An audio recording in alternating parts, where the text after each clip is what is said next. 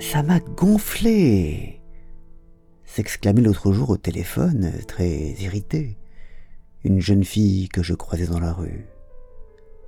Gonflé, disait-elle, et elle soupirait, exhalant toute sa colère dans son souffle.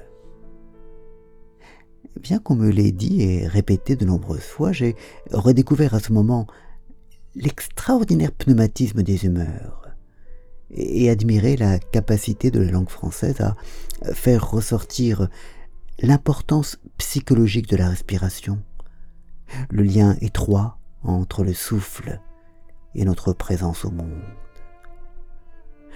Inspirer, expirer, mais surtout être gonflé et soufflé, avec ce fait contre-intuitif qu'en inspirant on se bloque et que c'est dans l'expiration, le souffle, le soupir, que viennent la détente, le calme, le repos.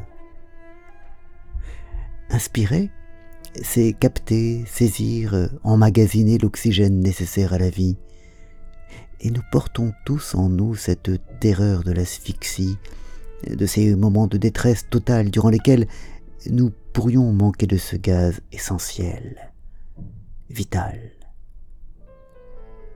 C'est parce que notre pire crainte est de manquer d'air que le signe le plus indiscutable de la confiance, du calme, du relâchement, est d'accepter de s'en défaire. En soufflant, en vidant ses poumons de cette substance si précieuse, on se dépouille, on se dénude, on se livre à l'avenir. Dans le péril, dans la colère, dans l'épreuve, nous nous gorgeons d'air, nous nous gonflons.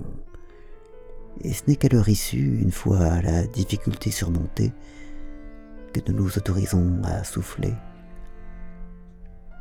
Et cela jusqu'à la fin, jusqu'à ce dernier souffle, cette dernière expiration, au terme de laquelle, justement, ayant rendu notre dernier souffle, on expire.